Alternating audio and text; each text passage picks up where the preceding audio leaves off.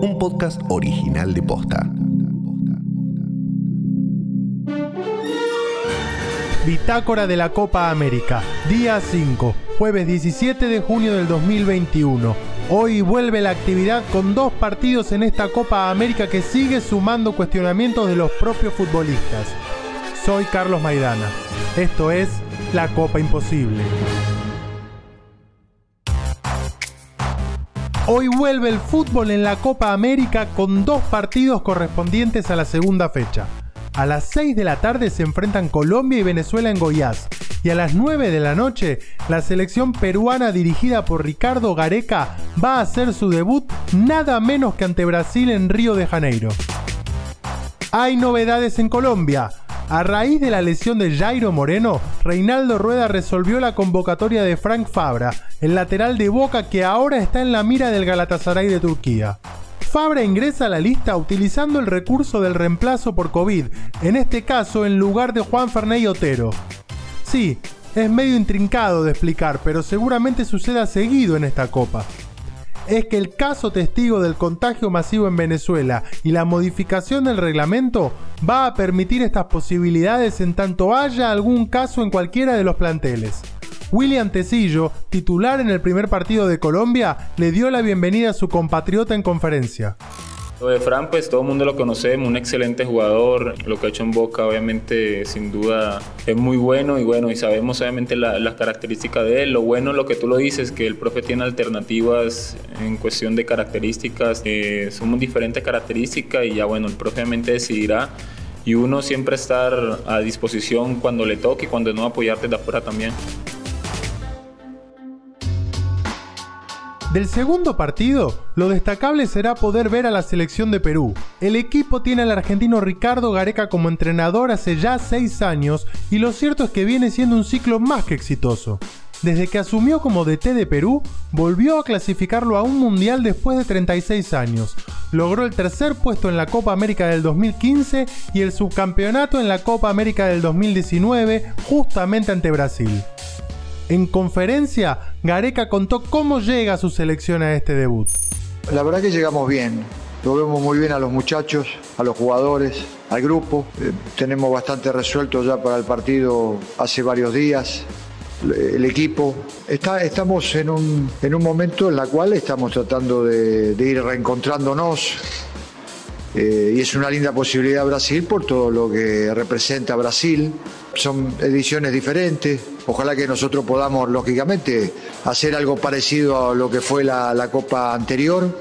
Creemos que es importante ir paso a paso, eh, ir partido tras partido, ir resolviéndolos y ver eh, de pronto para qué, para qué nos vamos encaminando. Entonces, eh, por, por el momento eso es lo que tenemos como objetivo.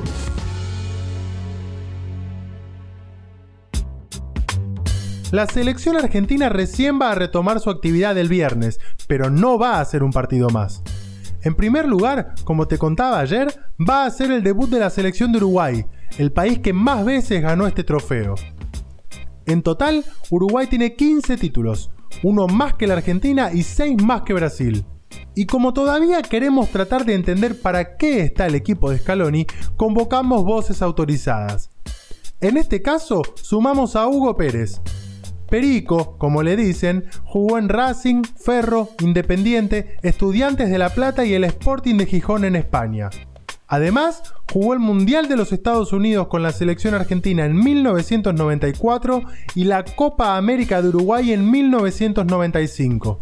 Y tiene varios conceptos interesantes para seguir pensando juntos el futuro de la Argentina en esta Copa sin duda que no, no estamos viendo lo, lo, que queremos, vemos cuando el rival se atreve a jugarle a la selección argentina, entendiendo que no es el cuco, que a priori los nombres te hacen pensar que, que puede ser, te emparejan y te pueden empatar, hasta te pueden ganar, teniendo menos que la selección argentina. Hay muchos cambios, jugadores nuevos, seguramente se tendrán que acoplar a los jugadores que ya estaban. Tenemos al mejor del mundo, tenemos varios jugadores con un nivel superlativo impresionante, pero no estamos cambiando el, el pasado, y también entiendo que habrá que darle tiempo a estos nuevos jugadores que hay a ver si pueden aportar por lo menos esa transición de juego que dura 35, 40 minutos y después cuando el rival se atreve hace que, que te jueguen de igual a igual. Por lo menos eso es lo que mostró los dos partidos contra Chile. Es la selección de la meritocracia, del mérito para, pero nunca se concreta ese para qué, nunca se concreta el triunfo y nunca se concreta de repente el hecho de que podamos ver una selección y tranquilamente podemos, podamos decir que ampliamente ganó un partido contra cualquier rival, no solo contra Chile, sino contra cualquier rival. Es un electrocardiograma al nivel de la selección argentina y bueno, se tendrá que ver cómo va progresando y veremos el nivel de esta Copa América con los jugadores que, que también han sido incorporados nuevos a la misma. Así que ya sabes, prepara el mate, el café, unos tragos o lo que sea que tomes para mirar los partidos y sentate a disfrutar de la segunda fecha de la Copa América. Y de paso, dale seguir a este podcast en Spotify para que no te pierdas ningún dato de todo lo que está pasando en tierras cariocas. Así no te pasa como a esta familia colombiana que llegó a Brasil para el debut de su selección y, bueno, no estaban al tanto de que el partido era puertas cerradas. No pudimos, no sabíamos que no iba a tener público. Lo lógico era que tuviera público porque inicialmente iba a tener en Colombia iba a tener público, iban a llenar el 30% de la ocupación del estadio. Entonces creímos que iba a ser igual. Y no. Y no. Nosotros nos escuchamos mañana en otro episodio de la nunca mejor llamada Copa Imposible.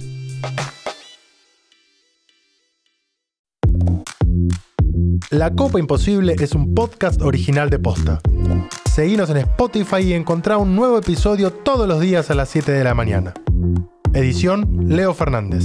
Producción ejecutiva Luciano Banchero y Diego del Agostino. Soy Carlos Maidana. Hasta mañana.